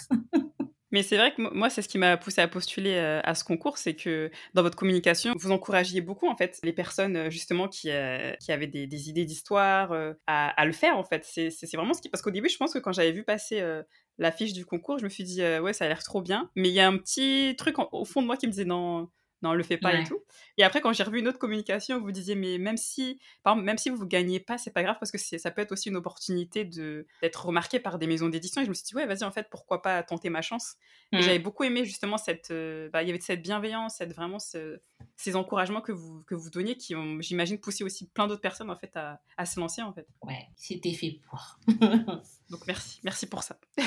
je voulais te demander, qu'est-ce que tu penses de l'alternative de l'auto-édition? Ah, jamais, plus jamais. plus jamais ben, Pour moi, euh, en fait, on l'a fait pour euh, les puissantes, du coup. Les puissantes, c'est en auto-édition. Et euh, je sais pas trop. Je crois qu'il y a une table ronde sur ce sujet au salon de Montreuil cette année. Hmm. Que dire? Je comprends les personnes qui veulent aller vers l'auto-édition parce que l'édition mainstream traditionnelle, elle est, elle est fermée elle est très difficile c'est très difficile d'y accéder. Surtout quand tu es un primo-auteur que personne te connaît, que, bah, comme je disais tout à l'heure, t'as pas, t'as pas un following intéressant pour les maisons d'édition. Je sais que je parle de ça, mais je sais pas si, enfin, moi, c'est ce que je le vois comme ça, mais je sais pas si c'est vraiment euh, quelque chose que les maisons d'édition regardent, mais je, je, pense que c'est important. Donc, euh, s'il y a des personnes qui savent, euh, mieux. J'espère qu'elles pourront laisser des commentaires. Je ne sais pas où, mais ça, ça peut être intéressant. Et je dirais que de tes éditions, il faut avoir les épaules pour le faire parce que c'est un travail avec une multiplicité de métiers à maîtriser. Ça, c'est pas seulement écrire le livre. t'as la logistique derrière, t'as la com, t'as la négociation avec les les, euh, les imprimeurs. Enfin, c'est euh, c'est une dinguerie. Euh, moi, j'ai tout mon, tout mon respect à ces personnes qui font de l'auto-édition pour chacun de leurs de leurs ouvrages parce que mmh. c'est je ne le referai plus jamais. ouais. Elle est traumatisée. Pas mais vraiment, la poste, ça m'a traumatisé euh, de mmh. fou. Mais je comprends. Et en même temps, l'auto-édition, ça montre bien, euh, qui est très en hausse aujourd'hui, ça montre bien que les maisons d'édition sont à la ramasse sur certains sujets, parce qu'il y a certains sujets qu'on peut les trouver qu'en auto-édition, en vrai. Il y a certains livres, bah, c'est l'auto-édition qui prime, en fait. Donc, euh, il y, a, y, a, un vrai souci à ce niveau-là, mais c'est intéressant, mais il faut vraiment avoir le temps. Est-ce que, du, coup, tu penses quoi Enfin, je rebondis sur euh, ce que tu viens de dire, mais euh, tu penses quoi de se faire accompagner par un agent, notamment, dans sa carrière bah, Du coup, nous, on en a une pour notre, pour notre association et c'est une bénédiction. Elle a tout changé, là. Elle a tout, changé, elle a tout changé. Hein. Alors là, je, vais dire son nom, c'est l'agence Julie Finidori. je sais pas si elle prend d'autres personnes, mais n'hésitez pas, elle est, elle est, géniale. Et euh, vu l'état de l'édition aujourd'hui en France, euh, et pour pouvoir trouver des, euh, bah, des opportunités, c'est hyper intéressant. Après, je sais que je sais, je sais pas si ça dépend des maisons, mais ça peut être mal vu. Mais franchement, elle, elle, connaît son métier et quand on n'y connaît rien au métier, au, à l'édition, c'est important d'être bien accompagné. Donc, hésiter, il faut, faut pas du tout hésiter à contacter des, des, agents et des agentes. Il en faudrait plus déraciser aussi, bien évidemment. Mmh. Oui, il faut, il faut. Moi, j'aime beaucoup. Parce que la négociation euh, qui passe par euh, une personne tierce, euh, c'est toujours bien. Je mettrai le lien en, dans la barre d'information de l'épisode de, de, de l'agence que tu as mentionné. Et aussi, si vous voulez faire des retours sur la question que tu avais posée, la question que tu avais posée, s'il y a des personnes qui, en, qui en savent un peu plus sur euh, est-ce que les maisons d'édition elles font attention à ton following ou à ton non mais en fait je, connais la réponse ils font attention. Ouais c'est sûr ouais. oui ils font attention parce que je crois que si tu as au moins 3000 followers euh, c'est à peu près bon. D'accord. Ah c'est marrant ils ont même des chiffres euh, ouais ouais c'est quelqu'un qui m'avait dit ça donc mais je pense qu'ils font ah je t'ai dit ça mais d'un autre côté il y a des personnes qui ont moins de 1000 followers et elles ont été publiées mais la plupart des auteurs que je, que je suis, ils ont même, ouais, ils sont quoi, à 1200 Ils sont pas bons, hein. tu vois? Ah ouais, non, non ils, limite, ils communiquent pas, quoi. Non, ils, ils savent pas communiquer. Et du coup, je sais, c'est pour ça que je, te, je posais la question. Parce qu'en fait, on a eu cette discussion sur Twitter avec euh, d'autres personnes sur, euh, parce que nous, nos identités, du coup, on avait des, on avait un quota de personnes à qui l'envoyer. Toi aussi, du coup, je pense?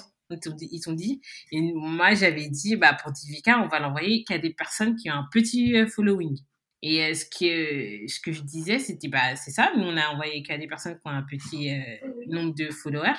Et en fait, il y a quelqu'un qui me disait, bah, en fait, il y a des livres qui sortent et ils sont envoyés euh, avec des personnes racisées euh, sur toutes les traductions et ils sont envoyés à des personnes blanches qui ont un petit following au lieu de les envoyer à des personnes concernées et tout ça, enfin des personnes qui pourraient mieux en parler parce qu'elles connaissent les livres et euh, du coup elles ont beaucoup, un double de followers donc ça dépend vraiment. Ah ouais. Je sais pas. Non, mais c'est intéressant comme question parce que, mine de rien, en fait, ça, bon, c'est un peu à double tranchant parce qu'en même temps, ça permet à des personnes qui bah, qui n'étaient pas forcément dans le milieu de la littérature ou qui n'ont jamais été publiés d'être, euh, d'être, publiés, enfin de trouver des maisons d'édition. Et en même temps, ça veut dire que voilà, il faut en même temps endosser tout ce rôle de communication dont tu parlais qui, qui, est hyper important. Et finalement, c'est malheureusement, on peut pas faire ça en fait aujourd'hui. On peut pas faire ça aujourd'hui. connu quoi. Ouais. ouais. voilà, on peut pas faire ça. Mm. C'est horrible, mais on peut pas faire ça. Parce que le truc de dire, bah, on va trouver la nouvelle J. Caroline en regardant juste les manuscrits qu'on reçoit par mail, ça n'existe plus aujourd'hui. Hein. Ouais, c'est sûr. Mm. Alors, Dia, on, va, on arrive bientôt à la fin de cette euh, interview, promis. ouais, elle, pourra plus. Après, tu voudras, tu voudras plus me parler pendant un an, je crois. bah, c'était long, hein, euh, sans vouloir te... J'avoue, là, je suis dans les 1h30. Je crois qu'on est bientôt à 1h30. Alors, c'est quoi tes projets pour la suite et est-ce que tu as envie d'écrire euh, d'autres livres, d'explorer de nouveaux genres, comme euh, l'album jeunesse, par exemple? Ouais, j'aimerais bien écrire un album jeunesse sur le deuil. Je pense que j'ai déjà l'idée et tout. voilà. Mais en fait, moi, mon problème, c'est que je ne sais pas dessiner. Hein. Si, parce que si je savais dessiner, j'aurais conquis le monde. Hein. Je sais. Mais c'est pas grave, au pire, tu t'entoures pareil d'une illustratrice comme. Non, euh, là, j'ai envie de faire moi-même. J'ai envie d'explorer de, euh, un côté artistique. Euh, ah, bah c'est encore mieux. Je peux pas, j'ai pas pu mettre en avant puisque ouais. je suis castée. Et bah non, moi, il y a ça. Et surtout, il faut que. Moi, mon challenge dans la vie, c'est vraiment de finir un roman. Un roman jeunesse. Mmh. Génial j'ai commencé, mais putain, c'est dur. Ah là là. Ouais, c'est pas évident. Non. On a trop, trop, trop hâte de te lire en tout cas. Ou pas. J'espère qu'on aura. qui qui Alors, est-ce que c'est un livre que tu n'as pas forcément vocation à publier? Non. Bien. Oui, je vais pas. C'est juste pour. Euh, c'est surtout. Euh, c'est dédicacé à mon fils. Et mm. euh, c'est pour lui, en fait. C'est juste pour lui, je pense. Je pense pas que j'aurais le, courage de parce qu'il faut un certain courage, on n'en parle pas assez. Hein. Moi, mais, montrer mes écrits, euh, c'est hyper dur. Hein. Ah, c'est vrai. C'est dur. Hein. Euh, non, ce serait pour Bakary. Mais j'ai mis un petit, il y a un petit euh, extrait hein, dans, sur mon Instagram perso. ah, je savais pas, je n'avais pas vu. Oui, j'ai un Instagram Un petit extrait, j'irai regarder alors. Ah. J'irai regarder. Et non, en fait, j'ai une idée très précise sur ces, sur ces livres-là. Enfin, si ça devient un livre, mais euh, ouais, je vais suivre mes propres conseils. Si je devais le publier, si je devais chercher une maison d'édition et tout, bah, je, je, je passerais par les réseaux. Je pense qu'aujourd'hui, c'est incontournable. Il y a des auteurs déjà installés et tout euh, qui n'ont pas besoin de, de tout ça parce qu'ils sont dans le milieu et qu'on on leur donne, ils ont des euh, commandes et tout. Mais quand tu n'es pas dans le milieu, euh, à part les réseaux sociaux et les contacts. Euh, ouais, c'est difficile. C'est difficile. Autrement. Donc, mm. ouais, juste ça. Après, bah, toujours bah, des VK. Hein. continuer à faire grandir l'association, à proposer bah, des actions comme vous le faites déjà actuellement. Et... Voilà, ouais. Ouais, après les autres trucs, je, ne peux pas dire. D'accord, c'est top secret. oui, voilà. Et quel conseil tu donnerais à des personnes qui ont envie d'écrire? Ben, je crois que je vais être à contre-courant de tout le monde, mais euh, c'est de vivre en fait. Parce que moi j'ai déjà lu, j'ai déjà écouté les podcasts où on te dit il ah, faut écrire tous les jours et tout, et il faut lire euh, le, truc du héros là, de Jonathan Campbell et tout. Je l'ai en plus, je l'ai acheté. faut lire Stephen King et tout. Euh, écrire tous les jours, c'est un, c'est un privilège en fait. Quand t'es parent et euh, ou quand t'es précaire, voilà, quand t'es précaire et que tu dois te soucier de ton de ton loyer, moi je dirais mm, ouais vivre et euh, après se servir de ses expériences pour écrire, mais à son rythme, ne pas ne pas forcément euh, viser la publication. Je sais que c'est un, saint graal et que c'est bien et que moi aussi j'encourage euh, à ce qu'il y ait plus de publications, mais on, peut aussi s'en passer et écrire pour soi. c'est Moi, ça m'a beaucoup aidé hein, d'écrire juste pour moi ou pour juste pour mon fils. Ah, c'est hyper intéressant ce que tu dis. c'est En plus, au final, c'est peut-être le meilleur conseil, j'ai envie de dire, pour, Enfin, faut jamais oublier que dans le process créatif, euh, bah, vivre, ça en fait partie, en fait, finalement, mmh comme tu as dit. Mmh. Ouais, ouais. Après, mes conseils pour ce qui est, si on veut vraiment se professionnaliser, euh, ce serait pas ça. oui, il faut vivre, mais euh, il faut surtout charbonner. Mmh, c'est clair. Ouais. Mais si c'est écrire pour écrire, moi je dirais vivre. Qu'est-ce qu'on peut te souhaiter pour la suite? Je sais pas. Attends. Je m'attendais pas à cette question. Ah, tu nous as apporté beaucoup, donc on peut quand même te faire des petits, euh, des petits vœux, des petites prières. ah oui, des doigts. bah oui, exactement. Euh, moi, je me... tu... maintenant que je suis plus vieille et tout, je me contente de peu. je me contente de ma vie d'aujourd'hui. Tu vois, c'est pas. Ouais. Avant, euh, je t'aurais dit plein de trucs, mais là, euh, non, c'est juste euh, euh, que d'IVK grandisse. C'est tout. enfin, non, pas trop, pas trop grandir aussi. Parce que sinon, ça me donne trop de travail. C'est ça. Après, tu devras trop aller à la poste et non. Oh, putain, la poche, je peux plus. Je suis traumatisée. non, juste du bien pour DVK. On te souhaite tout le bien possible pour DVK et que l'association, elle continue euh, à avoir autant d'impact euh, sur les gens et sur la société. Merci. Merci à toi, merci, Merci. beaucoup pour, euh, pour ton temps et merci pour ta présence et pour toutes ces réflexions hyper intéressantes que tu as partagées. Merci.